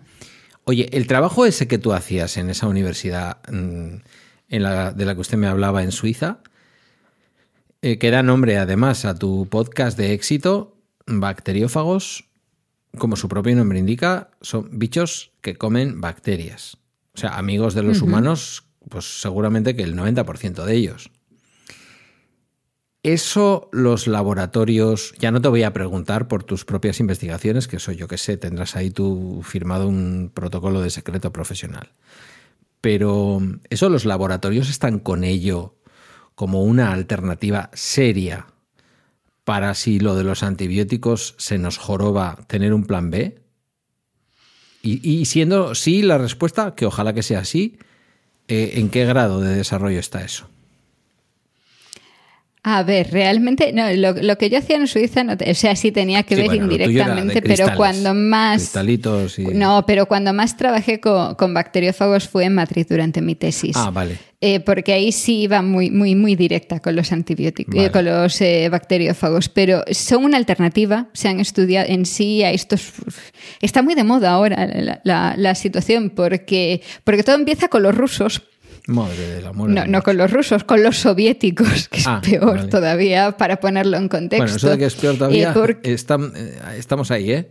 Es, es, peor, es peor todavía, porque mm, eh, a principios del siglo XX el mundo estaba un poco dividido. No sé si te suena esto. Así, La Guerra Fría. Antes, antes, antes, antes, ah, principios del, siglo, XX, Primera guerra. Primera Guerra Mundial, Segunda Guerra Mundial. En esa época nos estamos moviendo. Mm. Entonces, aunque los bacteriófagos sí se descubrieron y sí se descubrió su propiedad mm, de cargarse las bacterias en, digamos, Europa Occidental, luego el desarrollo para utilizarlos contra bacterias, para utilizarlos para curar enfermedades, se hizo sobre todo en la Unión Soviética. Mientras que en la parte occidental se apostó por los antibióticos. Esto genera un problema porque, claro, todas las investigaciones que se estaban haciendo en aquel momento están en ruso y están bajo secreto en muchos casos y están hechas con sus formas que nunca fueron aprobadas por el resto de la comunidad científica, con lo cual tenemos toina de lo que se había hecho en aquel momento. Sí hay centros en algunos países en los que se ha continuado con esa investigación, pero digamos que nunca llegó a nosotros. Se utilizó muy poquito por nuestra parte. Aquí el CSIC está haciendo Porque nosotros... Sí. Sí, vale. Porque nosotros teníamos, teníamos antibióticos y los antibióticos funcionaban, vamos, o sea, de maravilla. Claro, o sea, hasta que dejaron de funcionar y entonces nos entró ahí un poco el agobio y se empezó a decir, bueno, esto, esto que hacían los soviéticos igual, igual nos viene sirviendo. Lo bueno es que, como claro, o sea, ahora hay mm, países, países independientes, veremos por cuánto tiempo, países independientes que tienen sus centros de investigación, que llevan más de 100 años trabajando con esto, ¿Te refieres a Suiza? pues claro, no, No. Países. países ex, independientes. exsoviéticos Ah, ah, ah, vale. que tienen ahí sus cosas, pues claro, Que eh, igual se tu está... comunidad científica se formó en, en- en la Unión Soviética y, y Sí, tienen claro, esa en- porque, eh, trayectoria. Claro, o sea, esto, o sea, son países que hasta los 90 Sí, sí, sí. pertenecían a la Unión Soviética. Entonces, eh, sí tienen su investigación y sí se está intentando extrapolarlo, pero como que cuesta mucho. Y sí es cierto que aunque cada vez más en, en Europa, en Estados Unidos, se está abriendo líneas de investigación, es difícil. Tiene su. Claro, nos faltan 100 años de investigación en eso. Y cuando se dan casos extremos, se suele tener que recurrir a ellos y pedir mm, por favor, que eh, den un cóctel de mm, bacteriófagos para tratar a alguien. Ha habido varios casos así muy sonados. Te decía antes el caso de, te nombraba Cin- a Cinetobacter baumani, es uno de los casos más conocidos, un chaval que se infectó, estaba al borde de la muerte, una infección tremenda, no se podía tratar con ningún antibiótico y se buscó un, un bacteriófago que pudiese eliminar esa bacteria y, en cuestión de días curado y para su casa. En España también ha habido, esto fue en Estados Unidos, en España se sabe que hubo varios casos de ese estilo, eh, todo muy turbio porque, porque esto no estaba reconocido como una opción y fue la familia la que contactó y se pidió así un poco de estrangis que mandasen las cosas, y, pero se resolvió bien y ahora cada vez más se está valorando siempre como una terapia de último recurso. En el caso de que no funcione ningún antibiótico, si esa persona se va a morir, pues entonces eh, sí se valora, aunque sea algo, digamos, no muy probado, porque hay que buscarlo casi para cada caso particular. Vale. Ahora voy a hacer yo el concurso. Tú no puedes decir ni sí ni no. Tienes que utilizar el ruidito ese que haces de... Ese ruidito que haces a veces. Cu- Cuanto más me acerque, más ruido. Eh, ¿Polonia? No. No. Joder, te he dicho que no hables, ¿eh? Eh, ¿República Checa? Eslovaquia tampoco, entonces, somos pobres. Eh, ¿Hungría? No. Nope. Hungría no. Hungría no. República Checa no. Rumanía tampoco. No, Rumanía tampoco. Polonia tampoco. No me está quedando frontera. Más pequeño. No me-. Ah, en, en el Báltico. Lituania, Estonia, Letonia. No, no, más para abajo. Más para abajo. Me estoy perdiendo. No considero a Finlandia dentro de la órbita soviética en ningún momento de su historia. ¿eh? Te he dicho para abajo, más para abajo, no más ah, para más arriba. para abajo. Uf, Georgia, ¿dónde me, ¿dónde me estás metiendo? Sí, sí, Vale, sí, vale. sí. Vale, vale, vale, Georgia. Ok. No Georgia, ¿eh? que hay gente que todavía dice Georgia cuando ve la ex República Soviética. Georgia, de Jorge. Vale. Eh, Iba a pensar que íbamos a probar con otros cinco países antes. No, no, pero no, sí. no, porque ya me estaría yendo a Turkmenistán y no creo yo que por ahí estén muy por la labor. Y. No, la, el- la ma- la mayor parte de la investigación así seria, actual, con, con bacteriófagos para tratar enfermedades está, es en Georgia. Mm, Hay otros países en los que también hay, pero, pero la mayor Qué parte en, en Georgia, porque fue donde se instauró en su momento el instituto para, mm, para la investigación de. O sea, y es que además es que es un instituto centrado exclusivamente en eso. Entonces, la mayor parte salen de ahí, y aunque ahora sí hay en muchos más sitios, digamos que es un poco como que la cuna de toda Es esta investigación. Es el MIT de, de los bacteriófagos. Em, Sí. Ahora no nos llevamos, por lo que sea, no nos llevamos bien con Putin. Pero antes de todo la- el conflicto y la ocupación ilegal de Ucrania por parte de, de este señor, em, ¿no colaboraba Rusia con esto? Es, para terminar de saber sí, si sí, estamos en una parte anticomunista o procomunista del programa. Quiero entender- entenderlo yo esto ahora. O sea, quiero decir, ¿ellos colaboraban o, o se quedaron en ese conocimiento En mi, soviético? en y- mi experiencia, experiencia. eh, nunca ha habido ningún problema para, para compartir información en sí. O sea, en, los últimos, en las últimas décadas, eh, los institutos rusos, los institutos eh, de cualquiera de, las, eh, de los países que surgió al Sí. dividirse la, la Unión Soviética, todos ellos han publicado sus investigaciones con la misma transparencia que nosotros. Nos hemos intercambiado muestras entre laboratorios, se han intercambiado científicos, visitantes en otros sitios sin ningún problema.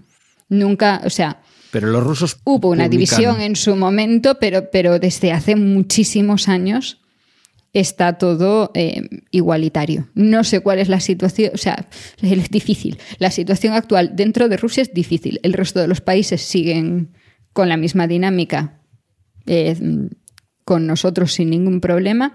En el caso de Rusia, en estos momentos lo tienen un poquito más difícil, pero lo tienen más difícil investigar, incluso.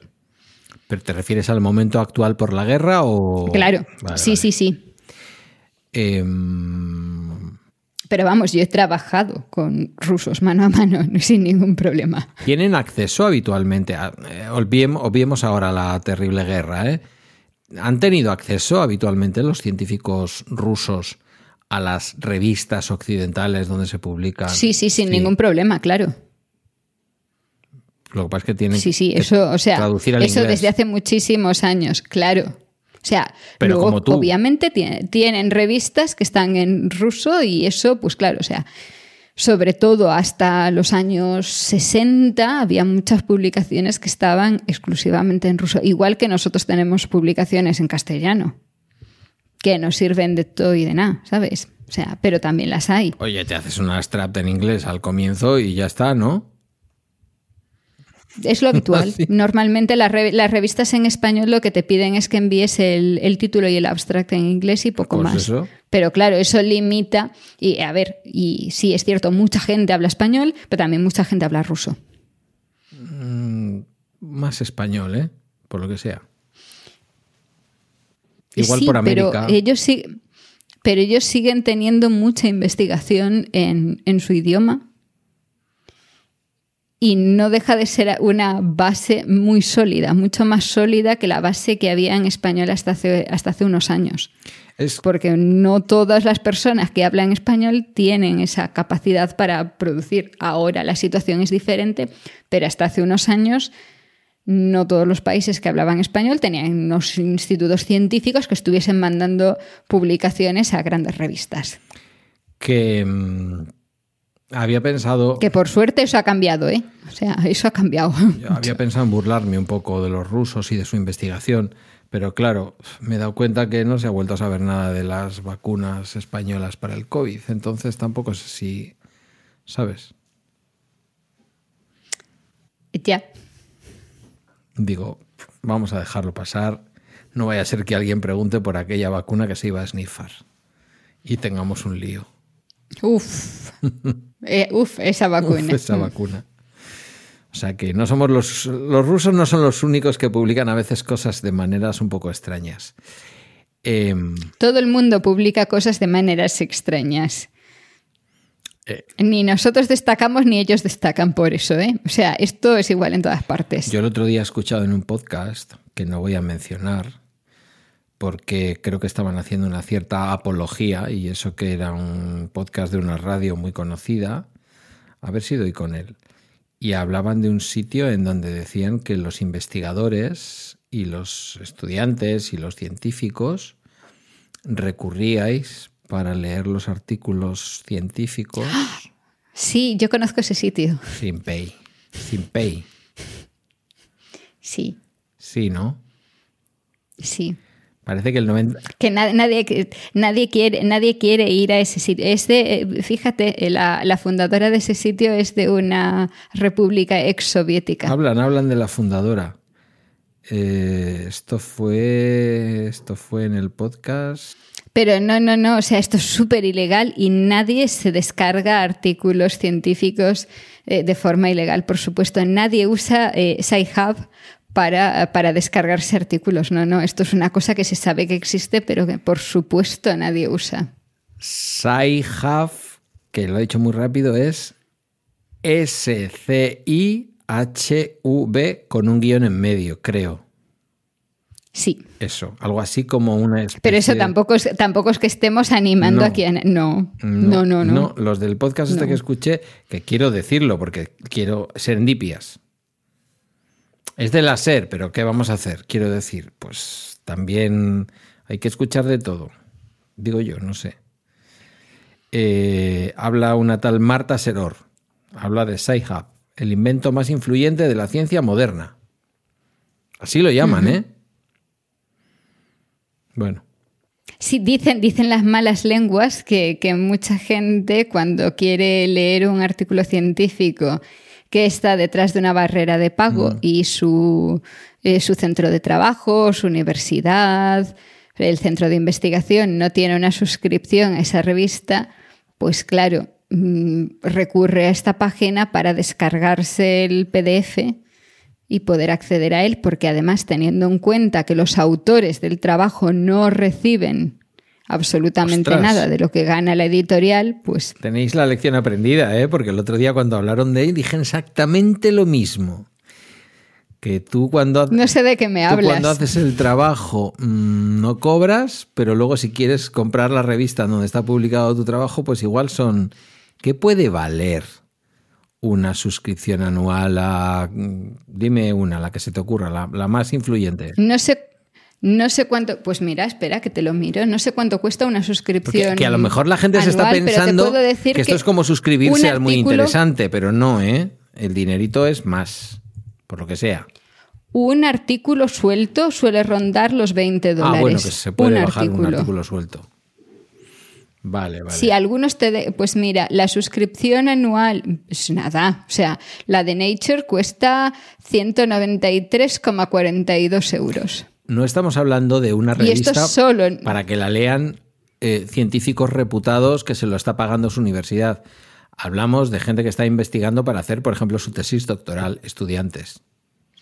En principio, a ver, en este caso, o sea, dependiendo de la revista, lo normal es que tu universidad tenga una suscripción institucional. Debería. Para las grandes revistas suele ser el caso, pero bueno, no siempre es el caso y sí hay gente que se ha visto en la situación de que incluso revistas muy gordas su universidad no tenía acceso pues por lo que fuese. Pero es un peer-to-peer, o sea, es eh, en buena medida hay mucha gente que dona su suscripción Claro. a la muchacha esta. para poder, no acceder, para poder acceder con las credenciales, para Eso poder es. almacenarlos. De todas formas, en estos momentos iHub está paralizado por una serie de denuncias. Entonces, como van a ir a juicio, no hay artículos publicados después de inicios de 2020. Mm, Todo lo más reciente no está. Eso sí, lo que pasa es que la ciencia y la publicación ha ido cambiando y ahora muchos artículos son de acceso abierto directamente. Entonces, si tú quieres acceder a un artículo, puedes acceder sin tener que pagar, porque tú serías uno de esos ejemplos de si, yo qué sé, cualquier mm, artículo, no sé, un artículo que estaba viendo hoy, por ejemplo, sobre cómo eh, ha afectado la pandemia el consumo de alcohol en adolescentes. Eso podría ser un artículo que a ti te podría interesar leer. muchísimo. Ese ar- muchísimo, ya, bueno, luego te cuento. Eh, entonces, ese artículo en concreto está en acceso abierto porque se ha pagado, ha sido el investigador el que ha pagado, o sea, el grupo de investigadores, los que han pagado para que ese artículo esté en acceso abierto. Tú no pagas, tú puedes acceder libremente, pero otra persona ha pagado antes. Si estuviese bajo un muro de pago, tú para poder leer ese artículo de tres páginas tendrías que pagar tus veintipico, treinta, lo que sea, euros. Claro, lo que pasa es que si un viejo profesor mío de sociología definía la ciencia como La ciencia en general, ¿eh? no estamos ahora hablando de las ciencias duras, las ciencias blandas y estas diferencias que se hacen a veces. La ciencia, el conocimiento científico, ¿vale? Lo que hace avanzar a la humanidad. Si lo visualizamos como una acumulación de conocimientos con la participación de muchos agentes, porque yo cojo tu investigación, cojo otra y una hipótesis y tiro para adelante y hago otra investigación y así sucesivamente, el hecho de poner esas investigaciones tras un muro de pago, en muchos casos y en buena medida, puede retrasar el avance de la ciencia.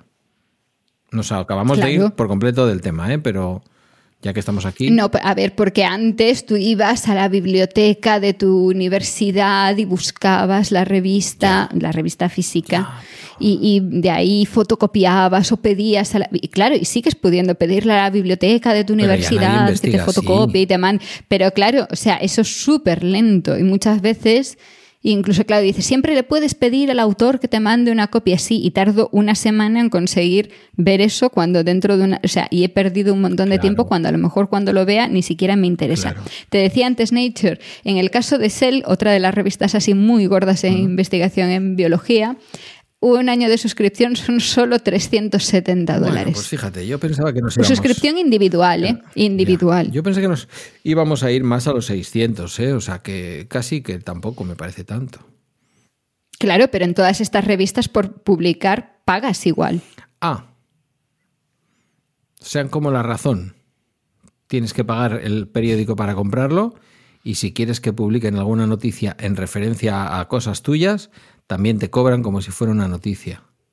Qué curioso. Un poquito, un poquito más caro, porque tú por descargarte un artículo pagas en una revista científica unos 20, 30, 40, pero por publicar pagas un poquito más. Hay revistas en las que no y hay revistas en las que puedes subir un poquito el precio.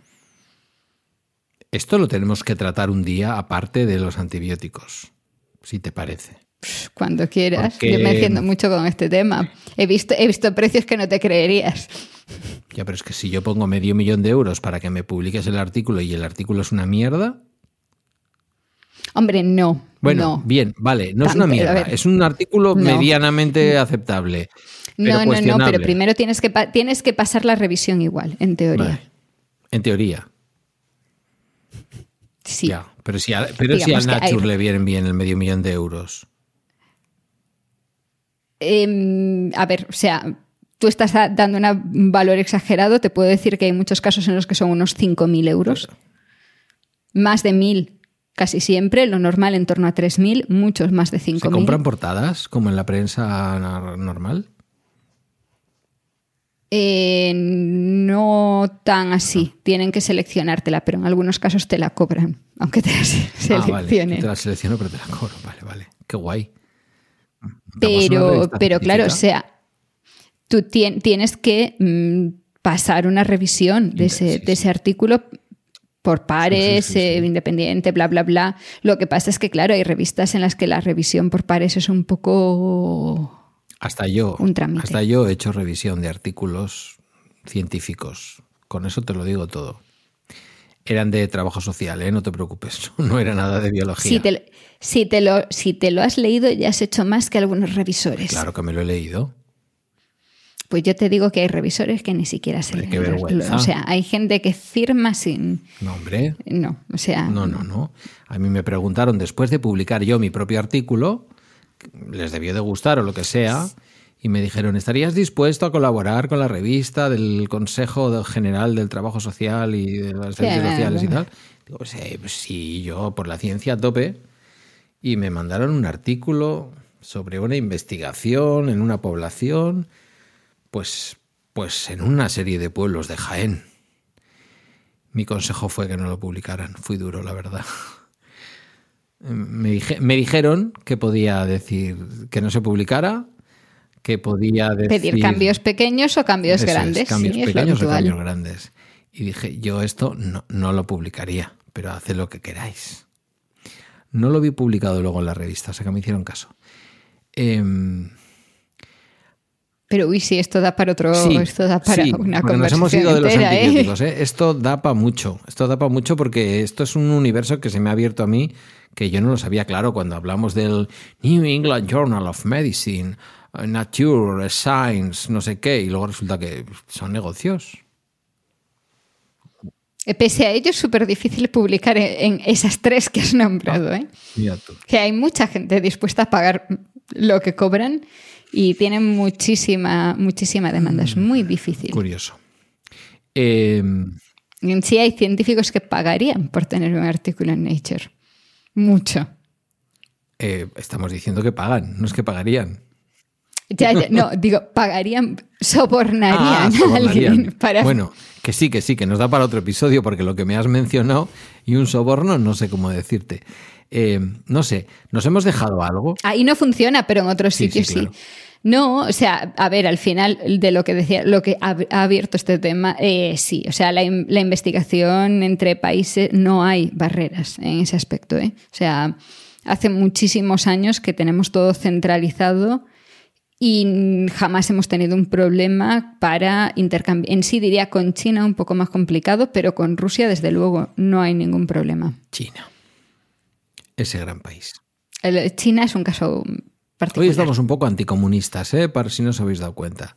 Al final ha empezado como que íbamos a hacerle el, caldo gordo al ministro de Consumo y al final hemos acabado contra, contra los comunistas. Eh, ¿Nos queda algo de los antibióticos que contar? ¿Qué, ¿Qué consejo nos das? ¿Qué hacemos? Vamos al médico y nos dice, uy, esa tos llevas un montón de días con ella, mejor te mando un antibiótico. A ver, yo dudaría, lo siento por los médicos que, luego, pero yo no aceptaría esa situación. O sea, em, se requiere una justificación para dar un antibiótico y se requiere que haya pruebas. O sea, si tú llegas y dices tengo tos y te dan una receta de antibiótico, eso está mal hecho. Dame. Tiene que haber al menos una exploración que indique la necesidad de un antibiótico, preferiblemente un cultivo.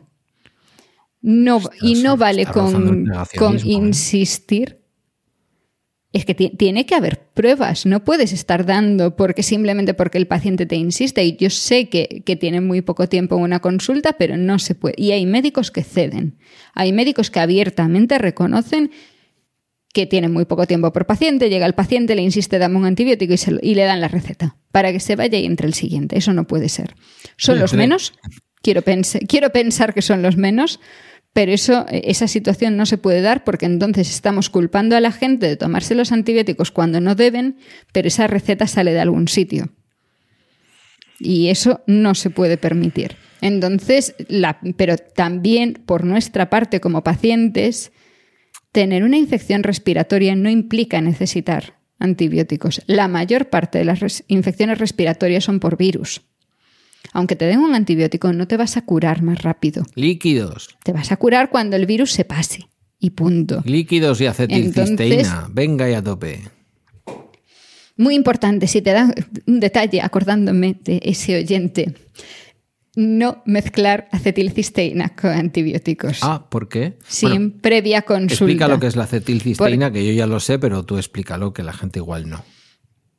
Es un mucolítico. Vale, lo ha explicado genial que si lo tomas y bebes muchos líquidos, eso de, ay, que no se me suelta, eh, tengo aquí agarrado el pecho, empiezas a escupir, a sonarte los moquitos, esas cosas. Lisis quiere decir romper. Un mucolítico es que rompe los mocos. Súper sí, pero lítico también puede ser una cosa de piedras. Eh, eh, sí, vale, bien. Ah, ¿Ves? Claro. ¿Te crees que todos hablamos el idioma ese que tú hablas? Bueno, sí, es un mucolítico, que a veces no lo sabemos, pero va incorporado. El otro día que hablábamos, eh, no sé si en la comunidad tuya o en la mía, de mm, en la nuestra, porque tú estás allí de jefaza científica. Em, ¿De qué hablábamos? Ah, de los eh, paracetamoles que se venden ahora compuestos con cosas.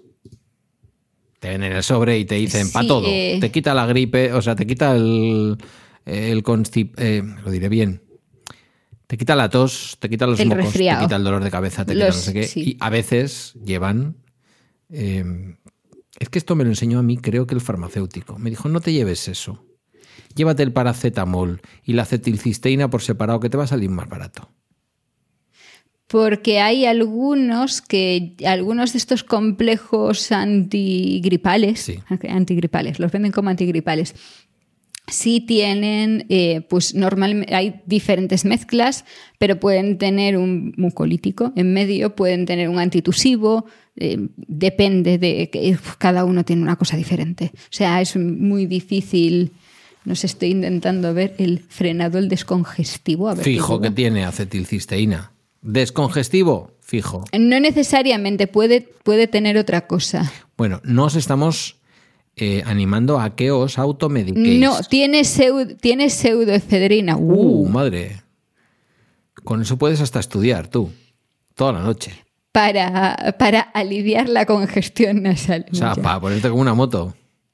Menos mal. Pero también tiene clorfenamina, que es un antihistamínico. Y pseudoketamina no tendrá, ¿no? Madre mía, las cosas que le echan. Doctor, me da palpitaciones de. Hombre, claro, como para no darle. Le he dicho que no se meta usted fedrinas y mierdas de esas. Em, está. Creo que es el que tiene más cosas. Frenador Junior, ¿desde cuándo? Hay esto? Junior. Eh, porque vieron que funcionaba lo de Eurovisión Junior y dijeron, vamos a hacer Frenador Junior. ¿Qué estás mirando? ¿Qué me miras? ¿Qué tienen cada uno de los frenadores? Tendríais que ver la cara que Y pone viendo porno farmacéutico. O sea, es una cosa. Hay cuatro tipos de, de frenadores. Pero mira, ahora que dices lo del porno farmacéutico, me he acordado de otra cosa que sí que no hemos dicho, que es que hay una falta en estos momentos de algunos antibióticos.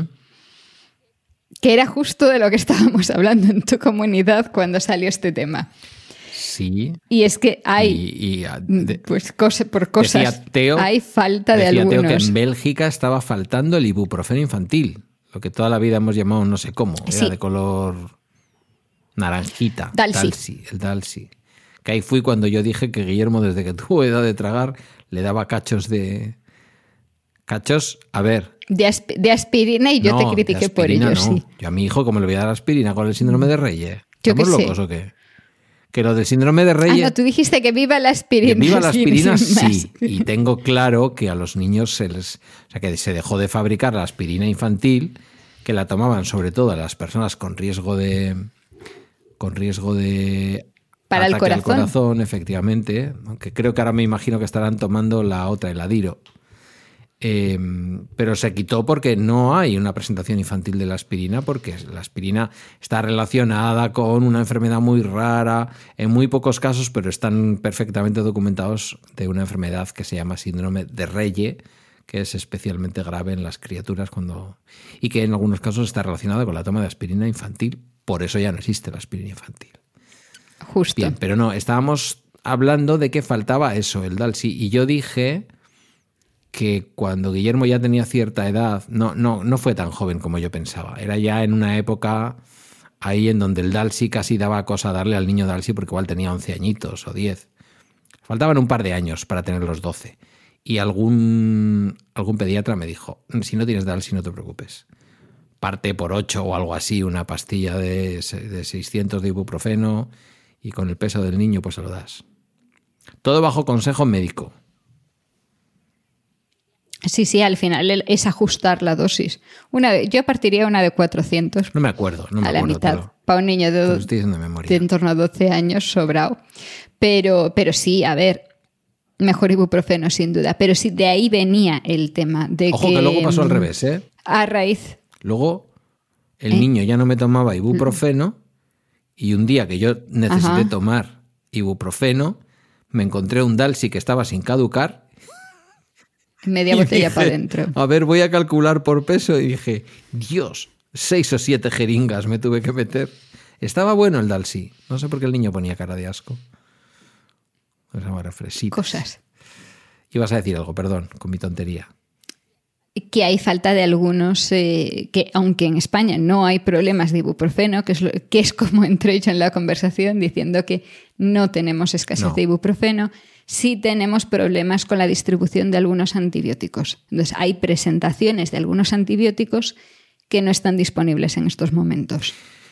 No es un problema porque se dan otras presentaciones del mismo antibiótico, pero puede ser un problema si mm, la cosa se alarga. Y llevamos bastante tiempo con esa situación, con que vienen y van y, nunca, cada vez como que parece que, está siendo un problema. Eh, esto, se puede consultar y estas cosas. Yo creo que lo traté en un bala extra o en algún programa de estos. Eh, igual, igual antes de dar por fin y quitado el síndrome Cassandra, porque hablé con mi farmacéutico, ¿te acuerdas que yo en, en un ansiolítico que tomo, eh, claro, hay falta, y cuando hay falta de un ansiolítico concreto, que en este caso es de liberación retardada, es una cosa suave para que se vaya liberando a lo largo del día, no vale con que te diga la... Mm, eh, no sé cómo se llama, el Consejo de Farmacia, no, mm, la página web donde miro yo es... Bueno, la página web oficial de farmacia que te dice los medicamentos que están en falta. La distribución, la página web de CIMA. CIMA, eso es. Sí, sí, de, la, de la EMS. Es la, eh, agencia española la página de la, de la, Agencia Española de Medicamento, claro. Y me hace gracia porque dice eh, Tranquimacin Retard 050, eh, hay falta, se prevé no sé qué, o se prevé la vuelta, o no está prevista la vuelta todavía. Mm, no importa, se puede sustituir por el tranquimacín. Eh, no. Claro. No, por lo que sea, no. En ese caso tendría que sustituirse por otro, eh, por una versión similar que tenga el mismo principio activo, pero que tenga el mismo tipo de liberación. Tendría que ser también una liberación prolongada. Creo que en ese caso no hay esa opción. Mm, pero en otros medicamentos sí puedes optar por lo mismo, lo mismo, pero de, otra A mí mi médico, en un momento en el que me vi que me quedaba para una semana y no llegaba, me dijo, te voy a cambiar de molécula por una molécula que no sea tan rápida como la benzodiazepina del tranquimacín. Por otra benzodiazepina, vaya. Pero cambiando de molécula a una cosa del que no es que claro, sí, sí, sea de liberación retardada. Se dice que hay otras opciones. Sí, pero relativo. Tú sabes cómo es esto, que una vez que te has acostumbrado a un medicamento y además en una cosa tan eh, que está tan ahí al borde como es eh, como es la bueno la ansiedad, pues pues es complicado. Em, damos por finalizado lo de los antibióticos, querida. ¿Qué me, estás tecleando? Me llama la atención que no haya. Eh, ¿Qué es lo que no hay? El, el alprazolam, que no hay un genérico retard. No. Me llama la atención. No hay un genérico retard porque yo creo que está todavía en. Está todavía bajo, patente. Sí, claro. El día que lo haya. Eso sí, el, no retard, el versión normal, lo tienes de, todas las marcas que quieras. que tú quieras. Madre mía. Ah, no, sí hay. No, no, claro, no, no. No, no, que no hay. ¿Qué me vas a contar? ¿Qué me vas a contar a mí? Que siempre me dicen, ¿y no quieres el...? Porque lo tengo también a demanda puesto, pero yo ese nunca lo pido. Por suerte no lo necesito y tal, ¿no? Pero eh, no, es que no es lo mismo, oiga. Es que no es lo mismo. No sé. Mm. Solamente hay una marca de los de 0,25 que en estos momentos tiene, tiene problema de suministro. Dos marcas, en 0,25 los dos. La gente toma dosis pequeñas, por lo que Sí. O sea, del genérico de 0,25. El que tengo yo, que, un día hablaremos si quieres de esto, el que tengo yo como efecto talismán, o sea, el que llevo siempre en mi mochila y nunca tomo, pero si un día no lo llevo en mi mochila lo voy a necesitar seguro, Ahora no, porque estoy tranquilito, pero si te alejas de casa y no lo llevas encima, menos mal que como lo tengo a demanda, me voy a una farmacia y digo, eh, dame droga, y me la dan. Em, ¿Te iba a decir algo de esto? ¿De cuánto es? 0,25. El que llevas encima de 0,25, claro. Hombre, sí, tiene sentido. Un secreto para acabar. El que haya llegado hasta aquí se merece este secreto como en el segundo examen práctico, a Guillermo le empezó a temblar el pie en el acelerador del coche. El domingo anterior al examen le di la cuarta parte de 0,25 de un tranquimacín. ¿Vale? Tú sabes que eso es homeopatía, ¿verdad? Eso dijo una vez mi psiquiatra. Dice, esa dosis no es terapéutica. Y le dije, a mí me va bien. Pero también me iba bien el remedio rescate de las flores de Bach, ¿sabes? Ya, ya, claro. Por sí, la ya. gotica de coñac, seguramente. Si te, lo, si te lo crees, Bueno, el placebo existe. mm, se lo di el día antes por... La dosis es, o sea, en un cuarto de una pastilla la dosis es... A ver, la nada. mitad de 0,25 es 0,12 con 5. 0,125, ¿no? Pues fue. 0, Y la mitad es 0, 0,075. correcto, algo así. No, menos. 0, No, 0, menos. sí. 0,0625. Sí, justo. Eso es.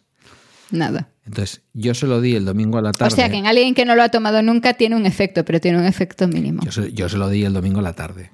Y le dije, tú, si te sientes con sueño o qué tal, me dices. Y dice, no, no he notado nada. Le dije, vale, pues mañana media hora antes de que te vaya a tocar coger el coche, te tomas otro. Que no sé si llego entero o se le haría polvo, porque eso ya ves tú, es una cosa que viene a ser del tamaño de una micra. Y aprobó, pero me dijo, a mí eso que me has dado no me ha hecho nada, ¿eh? el pie me ha temblado igual. O sea que bueno. Pues eso. No deis, no deis antibióticos a los niños ni tampoco ansiolíticos. No dar pastillas sí- sin... Y menos a los niños, Y revisar siempre lo que se toma y con qué se Claro. mezcla. pero sobre todo no lo hagáis con niños que no se drogan y que no beben alcohol. Ya que ellos no se drogan y no, beben alcohol, no los droguéis vosotros. Salvo que se tengan que presentar al carnet de conducir y estén un poco intranquilos. Que en ese caso consultad a un médico. al final... Sí. ¿Mm? O un farmacéutico. Sí, pero por lo que sea, el farmacéutico no te va a dar un cuarto de tranquimacin. No te, no, no, no te lo va a dar, ¿no? Bueno, que estamos desvariando. Eh, oye, muy interesante esto de los antibióticos. El día que dejen de hacer efecto, adiós, ¿no? Nos reímos de las tofas. Sí. Es probable, en sí se eh, mm, asume, esta es la parte fea, eh, que para 2050 va a haber muchas, muchas, muchas muertes por resistencia a antibióticos. ¿La Coca-Cola serviría? Muchas. No. Ni. Vale. Pues ya está. 2050, 2068. Leche. Todavía me queda mi vida ahí, ¿eh? Cuando digo que en 2050 va a haber muchas, muchas, quiere decir que en 2030 ya, ve- ya va a haber muchas. Eres consciente de esto, ¿no? Sí, Que no soy consciente, porque yo no he tenido una infección de orina que me haya tenido que tratar en mi vida, pero me pones en los 82, que es la edad que voy a tener yo en, esa, en ese momento, y digo, hombre, si con 82 no me van a hacer efecto los antibióticos, igual me acuerdo de la madre de alguno. ¿O qué?